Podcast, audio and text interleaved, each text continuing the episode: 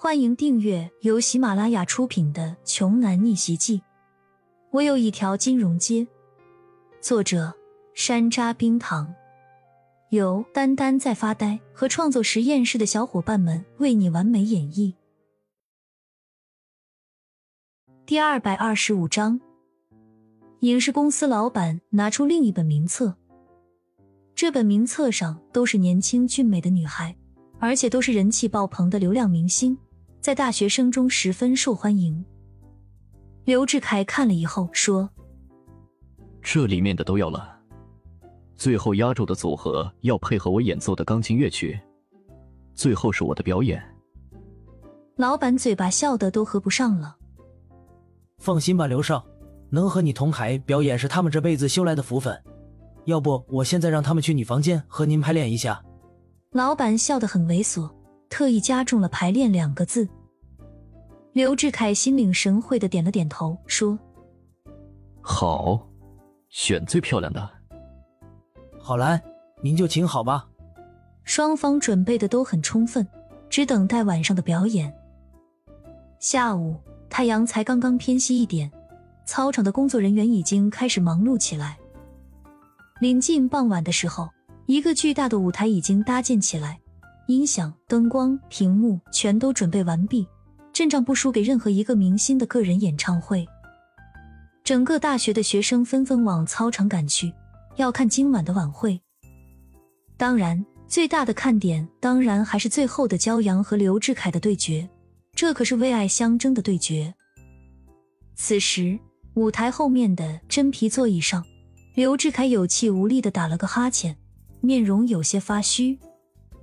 几个流量女明星正满面春光的给他捏腰捶腿，个个很满足的样子。该准备的都准备好了吗？刘志凯说道。刘少，准备好了。工作人员谄笑说道。刘志凯伸了一个懒腰说：“骄阳那边准备的什么节目？好像是个电子相册，他还要唱歌。”我们要不要在电子相册里面做手脚？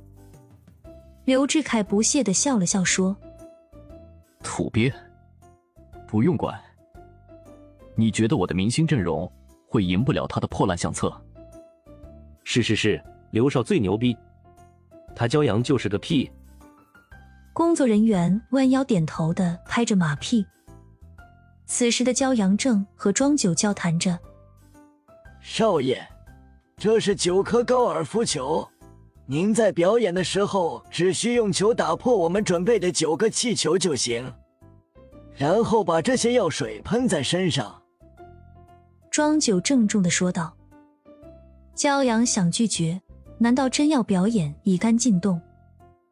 但是看着庄九真挚的眼神，骄阳又不忍拒绝，只能把球给收了起来。这时天色渐暗。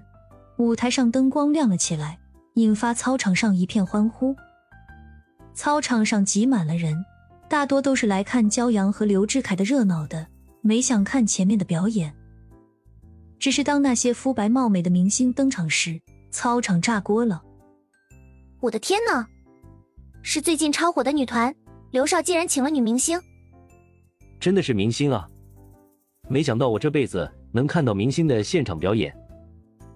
刘少太浪漫了，为了李欣请了一整个女团，李欣太幸福了。和刘少比，骄阳就是一个屁，光请女团的费用就高达好几千万了，骄阳怎么和刘少比？议论声络绎不绝，刘志凯俨然成了今晚最闪亮的一颗星星，所有人都觉得刘志凯简直就是世界上最好的男人。骄阳揣着兜从远处走来。看到女明星之后，神色不变。砸钱谁不会啊？最主要的是李欣会选择谁？骄阳直接和没事人一样走了过去。与此同时，他也被不少人看到了。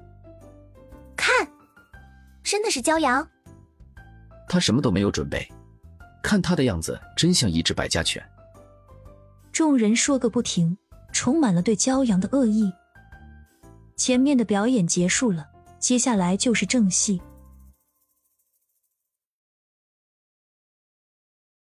本集播讲完毕，想听更多精彩内容，欢迎关注“丹丹在发呆”。